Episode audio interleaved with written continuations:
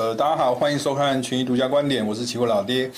那今天又是礼拜五的这个时间了。上个礼拜我们谈到了主题是有关这个拜登呃释放这个石油的这个战备库存了。老爹把它视为说是年底这个其中选举的这个选战的这个开打。哦，那因为过去我们知道说。油价或是能源的这个价格高涨，或是通膨这样一个问题啊，确实是造成这拜登的这个民调持续低落的一个很重要的这个主因。哦，那从这个礼拜，这个美国针对这个俄罗斯的这个石油进口的这个问题哦，在。众议院是以四百一十三票对九票通过，哦，禁止这个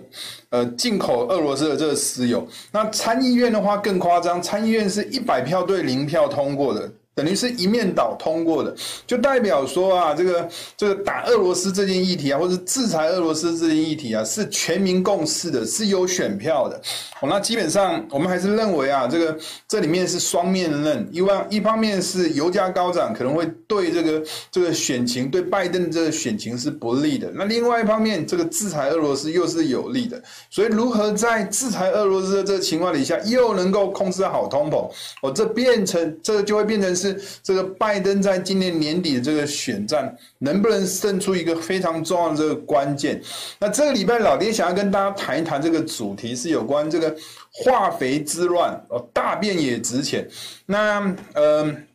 封面这个是这个我们研究部在今天所出了一份报告，就是俄罗斯在上周是。暂停了肥料的这个出口，那造成肥料的这个短缺。完了，俄罗斯在尿素占全球百分之十一的这个出口量，哦，那硝酸铵占了全球百分之四十八的这个出口量。完了，俄罗斯跟乌克兰合计大概占百分之二十八氮磷钾肥等等的这个的比重哦，那基本上就代表说这个乌俄的这个情势啊，或者是俄罗斯。暂停这个相关的这个肥料出口啊，确实会造成整个这个肥料的这个价格大乱哦。那这也是我们在过去有喊到的，就是肥料之乱，就跟之前的这种什么卫生纸之乱是同样的这种概念的。那包括最近啊，这很多的这种台湾的相关的这种肥料概念股啊，呃，兴农啊、台肥啊、东碱啊等等，都有很好的这个表现。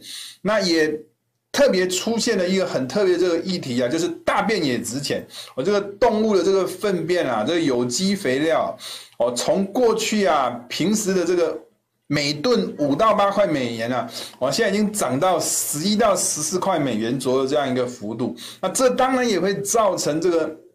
这个农夫啊，这个使用肥料这个成本哦，哦，很明显的这个上升我，待会再跟大家做分析。那本周老爹视角呃所谈的这个几个主题哦，当然很多都是延续过去的。那本周这个联准会会议纪要。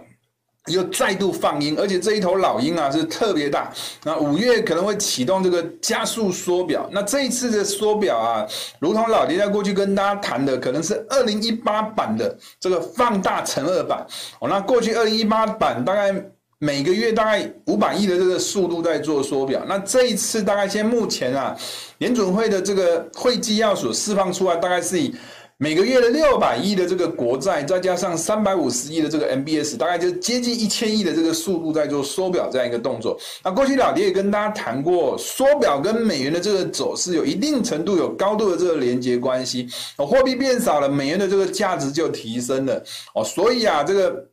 美元在未来啊，可能会启动这个加速缩表这个动作，对美元的这个价值会带来一定程度的提升的这个效果。那第二点就是 这个封面的这个主题，上周封面的这个主题哦，这拜登出售一点八亿桶的这个战备石油库存 SPR。哦，那本周啊，国际能源署 IEA 啊也加入这个一点二亿桶的这个。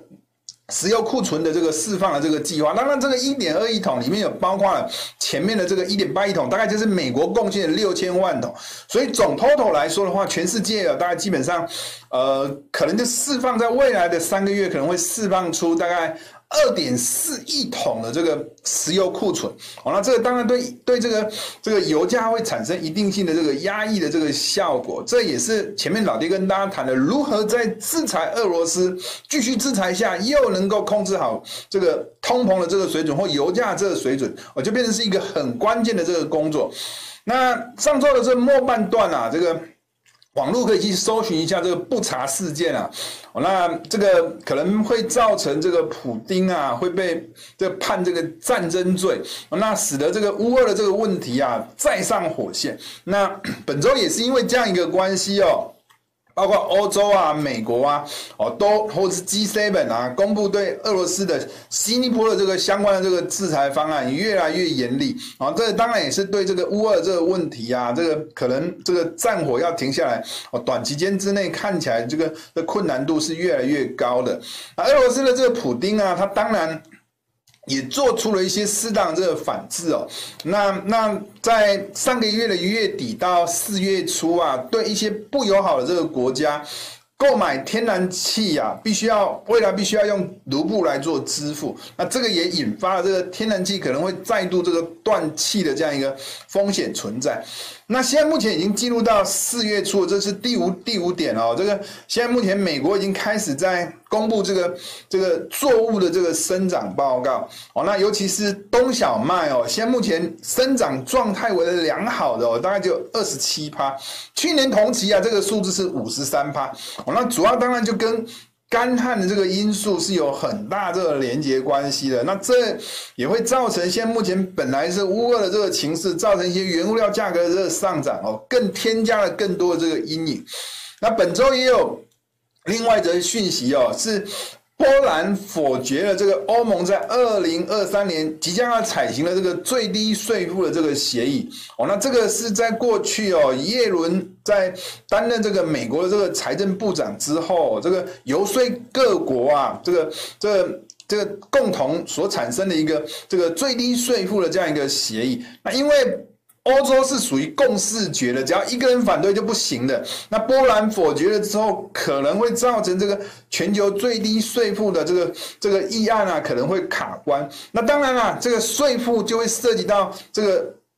各个国家的这个财政收支的这样一个问题，财政收支变少了，那当然这个财政的这个这个支出啊，可能就会相对上来讲就会受到一定程度的这个影响。这对一些基本金属哦，跟这种财政支出有高度连结关系的这些商品，都一定程度会带来一些相对比较负面这个影响。好，等一下老爹来跟大家做分析。那上周老爹有跟大家谈到这个油价这个走势啊，跟拜登的这个支持度啊，我就就是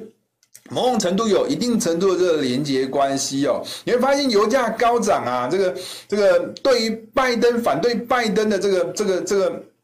支持率的，我觉得支持率下降，反对的是上升的哦。那这跟都跟油价这个联动关系有高度的这个走势关系，油价在下跌，反而是支持度会呃上升，那反对的是会下降的哦。那当然啦，这个这个。现目前啊，老爹把它视为是这个。拜登在试出这个 SPR 之后啊，就某种程度就代表说，这其中选举啊开始开打这个概念啊，当然这个也会去影响到这个未来啊，这个美国在控制这个油价这个部分的这个力道。那至少从目前看起来，从四月初到六月底，哦这一段时间啊，这都会有这个战备库存、战备库存释放的这样一个压抑油价这样一个动作。那这样一个期，这个影响这个期间呢，也不算是短期的。的这个这个影响，哦，对未来一段时间都可能会对油价带来一定程度的这个压抑的这个效果。那过去老爹在跟大家谈这个整体的，就是全球经济哦，老爹是用这张画面来跟大家做解释。上面有四个箭头，哦，那第一个箭头是有关这个左上角这个通膨的这个箭头，通膨箭头其实从今年的这个年初以来哦，你会发现啊。整个通膨在做上升啊，股市就不涨。老爹给他的定义是说，这个通膨已经超过了临界值，开始对经济的这个影响开始带来一些负面的这个影响。所以老爹给他的箭头是往下这个箭头。但你会发现啊，从拜登开始释放这个战备石油库存之后。这个油价这个走势开始比较有大明显的这个回落这个走势，所以老爹在本周哦，这个原本是绿色这个箭头，老爹在上面画了一个黑色的这个大箭头，基本上这个黑色这个大箭头是缩小，就代表这个通膨的这个问题啊，逐渐就就有点在缩小的这个状态。那紧缩的这个议题。原本这个绿色箭头也是呈现一个往下缩的哦，那基本上来讲，老爹在这个礼拜把这个紧缩的这个箭头，把它变成是一个放大这个情况，就代表它对金融市场的这个影响哦，是呈现一个相对比较负面的这个走势。你会发现啊，本周的这个金融市场哦，股在跌。再也再跌，就代表整个金融市场这个资金啊，是呈现一个大幅度紧缩这个状态。那如同前面所谈到的，美国公布这个会议纪要啊。缩表的这个速度啊，收水可能会越来越快。我甚至有提到，就是说未来啊，加息一次加息两码五十个基点的，可能会出现一次或多次，那就代表未来这个联准会的这个紧缩这个态度或步伐是会越来越快的。那当然，经济这一块啊，这过去这个联准会在开会，鲍威尔所谈到，这美国的这个。经济还在持续的做成长，可以去抵消到这个紧缩所产生的这个力道。但是你也会发现啊，随着物价在做上涨哦，经济成长的这个速度也开始有出现一些逐步放缓的这个现象。所以啊，经济往上这个箭头，老爹在本周是这个黑色这个箭头是稍微往往往回缩的。那另外一个议题是有关财政这个议题哦，那财政议题当然也是属于向上的这个箭头。那基本上 Y 等于 C 加 I 加 G 加。X M 减 M，这基本上 G 的部分就属于财政这个议题，那它是属于正向的。那财政这个议题，随着这个波兰在本周否决了这个欧盟在二零二三年最低税负的这个协议之后，可能就会造成这个财政收入哦短少这个情况。那当然，这个箭头原本是往上，这个黑色箭头本周哦是呈现一个往上箭头缩小这种情况。那你会发现啊，整体的这个架构哦，通膨是。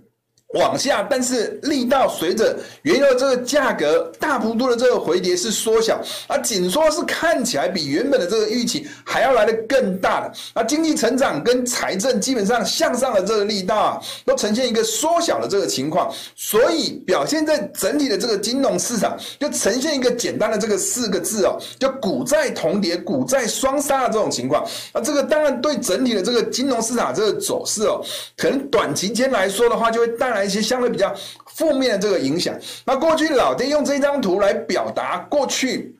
几次比较重要这种关键这个走势哦，包括二零零七年哦，包括可能就是二零一八年、二零一九年这段时间哦，都呈现这个。油价在涨，或是通膨在做上升哦，股市反而开始呈现不涨反跌的这种情况，就代表老爹前面跟大家所谈到，现在通膨一定程度已经超过经济能够忍受这个临界值，那当然已经开始对经济产生负向的这个影响。那包括这一次的二零二二年情况也是一样的，从二零二二年年初之后，油价开始呈现一个上涨之后，股市已经开始呈现一个。不涨反跌的这个走势，那过去你会发现啊，这个通膨其实基本上跟这个股市的这个联动关系，其实大多数还是维持一个比较正向关系的。那直到它超过这种临界值的这种概念，就开始产生对经济或股市产生负面的这个影响。我们认为啊，现在目前的这个情境，基本上通膨对股市产生负面影响，这个这种情境啊。基本上短期间之内应该还是不会改变的。再加上老爹前面跟大家所谈到了，这个股债开始出现双杀的这种走势的这种情况底下，对股市来说就会产生一些比较负面的这种影响。那从这个轻原油或是通膨跟股市之间的这个关系哦，从上面老爹标了几个标标了几个数字，第一这个位置哦，大概是今年的这个年初哦，你会发现油价持续在做上涨，股市开始呈现一个不涨反跌的这种走势，我，开始呈现一个比较属于高度负相关的这样一个走势。当然，主要背后的这个原因，当然就跟通膨的上升跟紧缩力道。开始出现加大这个情况，是有一定程度的这种连接关系的。我们再来看二这个位置哦，二这个位置是属于这个乌二开战之后，油价又进一步的加速往上涨。那这一段时间油价开始加速往上涨，你会发现啊，股市也是呈现一个。同步往下走弱的这种情况，还是维持一个明显的这种反向关系的这种走势。那再来看三这个位置哦，你会发现啊，最近期的这个市场这个走势哦，油价已经在美国释放战备库存之后，开始有出现一个比较明显的这种回调往下回调的这个走势。那在这种过程里头，照理来说，股市应该是要往上涨，结果也没有，股市还是继续要往下。往下跌，就代表通膨啊，虽然已经持已经变得比较停顿了，但是紧缩啊，其实还是持续在做一个加重力道这种情况底下，就造成股市啊，反而没有因为油价这个回调而上涨，反而是因为紧缩在进一步的这个加强，股市又进一步的这个呈现一个下跌性的这个走势。但是老爹现在目前的这种情况，老爹是会这么认为的，整体的这个市场哦。可能会呈现一个比较陷入一个比较属于区间整理，相对比较偏弱的这种走势的这个可能性，相对上来讲是比较高的。过去老爹有跟大家谈过，美国在这一次的这个乌俄危机打的是能源战的这个情况底下，它是属于捡到枪的，所以美国的这个 S&P 的这个指数啊，老爹圈起来这个地方是三月初油价在大涨的一个位置，那基本上。S&P 其实在三月中旬已经站上这个位置，那现在目前呢、啊，准备回测这个三月初油价大涨，然后股市大这个转折区，老爹还是认为啦，可能短期间这个位置哦，一定程度在油价被控制住了之后，还是属于下档，是属于有支撑的，而暂时啊，可能会落在三月底到老爹所设定的这个三月初油价大涨。股市的一个大的这个转折区的这个 A 到 B 的这个箱型区间做震荡整理，这个可能性应该是相对比较高的。那至于油价这个走势哦，从三月底股市跌，油价也跟着跌，就等于是在这个位置是美国释放大量的这个战备库存的这个这个起始点，在这个水平附近应该也是有大压力的哦。但是在三月初啊，股市跌，油价大涨的这个位置哦，基本上在这个水平附近应该一定程度也是具有支撑的，至少在这个位置应该就。是属于乌二开战，整个能源市场开始呈现一个大涨的一个起涨的这个位置。哦，在现在目前乌二的这个形势还没有真正缓和下来之前，油价应该还是会维持在。老爹刚刚所谈的这个位置之上做整理，所以不管是油品市场也好，或者指数类也好，老爹认为啊，哦，可能短期间啊，可能陷入一个偏向是属于区间整理的这个可能性，相对上来讲应该是比较高的。哦，那至于在其他的这个相关的这个关系上来看的话，你会发现了，老爹在前面跟大家谈到的，因为联准会加速紧缩或是缩表。那我们再来看看这张图表哦，这是有关这个股债还有汇市之间的这个相互的这个关系哦。哦，从图形上可以看得出来哦，大概在一的这个位置，大概是今年的这个年初的这个位置哦。这个当时啊，通膨的这个议题、紧缩的这个议题，造成股债同步在往下跌的这种走势。那到二的这个位置哦，到二的这个位置，基本上它是从这个。美国联准会在一月份开会之后，到这个乌俄的这个危机开战这个这一段时间，你会发现啊，在这一段时间，通膨的议题啊，逐渐转变是一个市场最关注的这个议题。那这一段期间，你会发现啊，通膨对债券市场是。具有极大这个杀伤力的债券市场是呈现一个往下跌的这个走势。那当时老爹在过去跟大家所强调是，当时是有通膨的这个议题没有停滞的这个议题，所以造成当时的这个一月底到三月初的这一段时间呢、啊，基本上是呈现一个债转股的这样一个逻辑。哦，那直到最近期三的这个位置哦，你会发现啊，整个货币紧缩加速。通膨的这个议题还是存在的，所以造成这个紧缩加缩表这些议题，造成股债同步往下跌的这个走势。那债券市场还是持续偏弱的，那股票市场也呈现一个同步转弱这种情况，这代表在未来一段时间呢、啊，紧缩或者是缩表这个议题逐渐变成是一个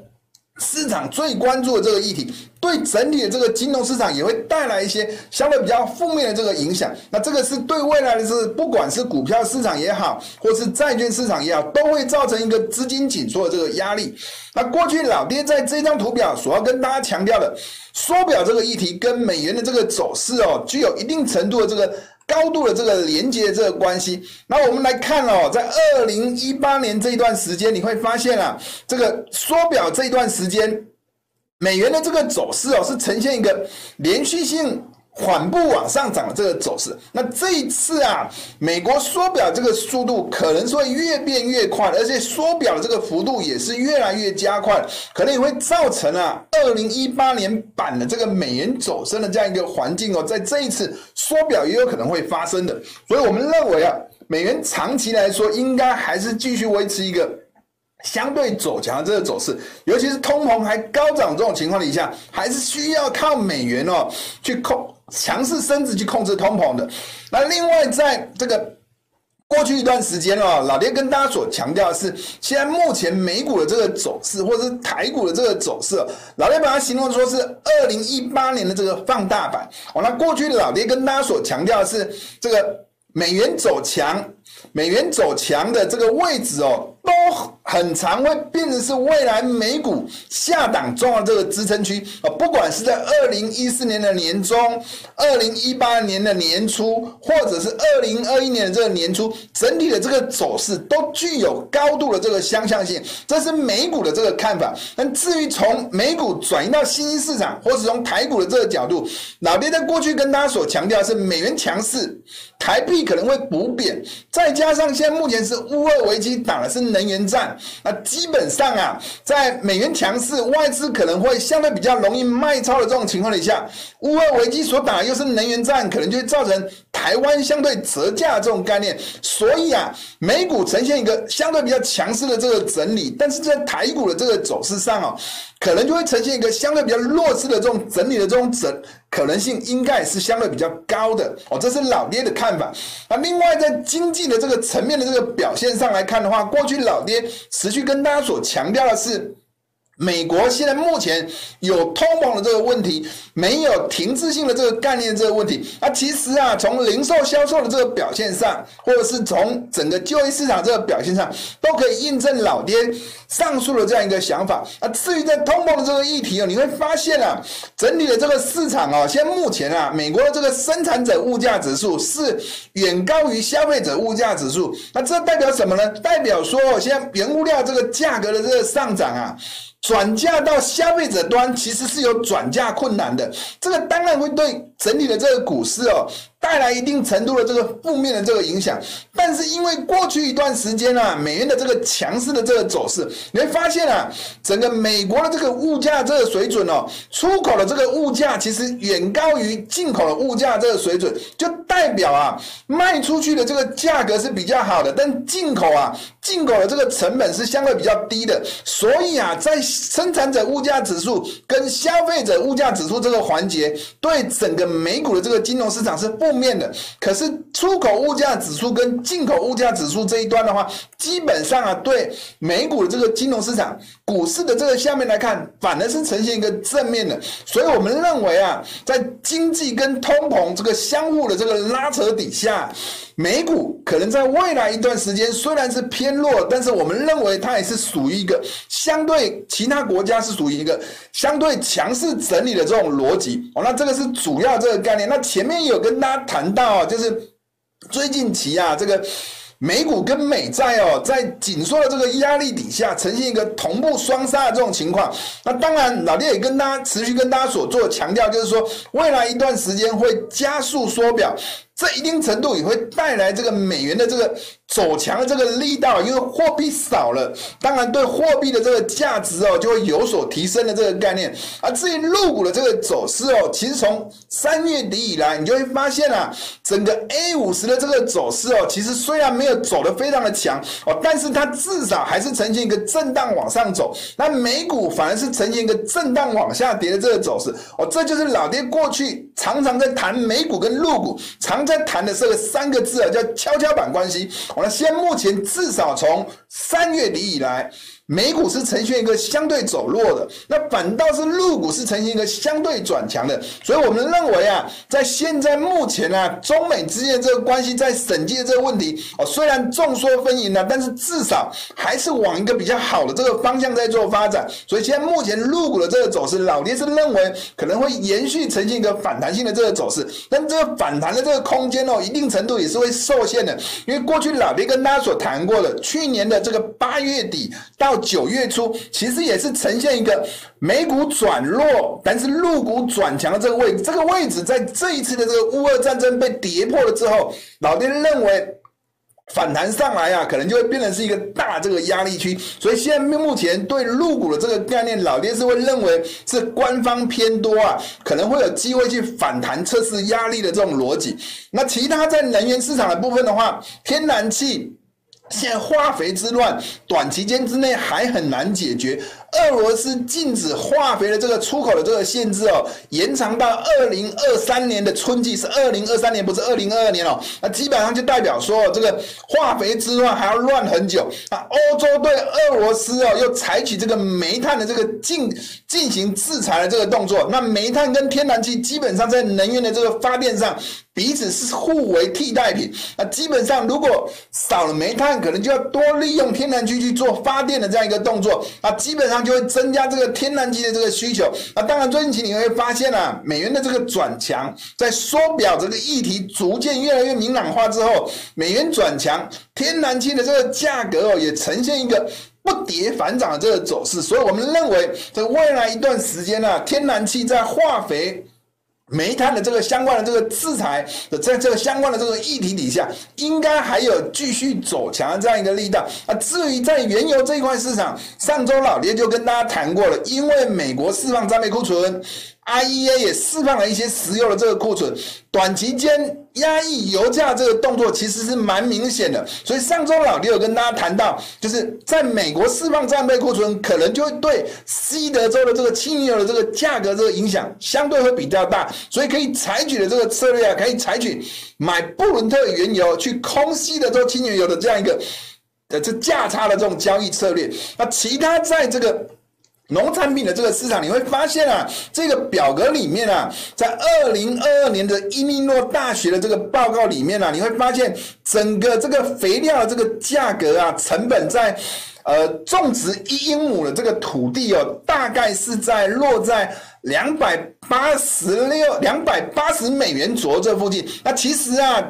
前年去年的这个数字哦，大概是落在。一百三到大概一百三到一百五左右的这个水准，就代表化肥的这个成本的这个上升，其实真的是涨了一倍的这样一个幅度。那另外，因为能源价格的这个上涨，你要种植很多都是机械化的，那基本上能源的这个上涨，成本的这个推升也会造成啊这个。原物料的这个成本或种植的这个成本哦，明显的这个上升，那肥料的这个高涨的这个问题，可能如果减少施肥，就会造成这个农产品长不好的这个问题，成本的这个上升的这个垫高的这个问题，也会进一步的去垫高这些原物料这个价格的这个往上推升的这个力道，所以我们还是持续看好农产品在未来一段时间的这个上涨这个走势。那另外在市场上面也关注这个未来一段时间的天气的这个变化这个。情况从美国这个模型来看的话，你会发现啊，现在目前啊，反声音的这个预期啊，基本上变化其实是不大。意思就是说，现在目前，现在目前的这个数值啊，SST 的这个数值哦，基本上还是落在一个强反声音或是弱反声音的这种中度反声音的这种状态。那未来一段时间哦，这个。反声音的这个情况持续还是维持着，那这种造成这个南美洲、北美洲这种干旱的这个情况啊，可能在未来一段时间，可能还是维持的这个可能性，相对上来讲是比较高的。这对农产品的这个价格，还是持续会产生一些推波助澜的这种效果。那我们过去在跟大家所做的这个追踪，你会发现啊，下方这是美元的这个走势图，美元从。二月初开始逐渐在缓步走高之后，你会发现啊，整个黄豆、玉米、小麦也都是呈现一个逐步震荡往上垫高的这个走势。所以老爹在过去所强调的，美元在上涨，就代表是吹逆风的。逆风之下，黄豆、玉米、小麦这些农产品还是可以继续往上走升，就代表是逆风上涨。这某种程度就代表它的背后的这个基本面是还是维持一个强势的这个基本面。所以我们在农产品的这个部分还是维持一个偏多去做操作的。而至于在台股的这部分，前面有跟大家谈过美股跟陆美股跟台股之间这个走势关系。我从二零一八年、二零一四年等等这些相对的这个案例。我们跟大家谈的是从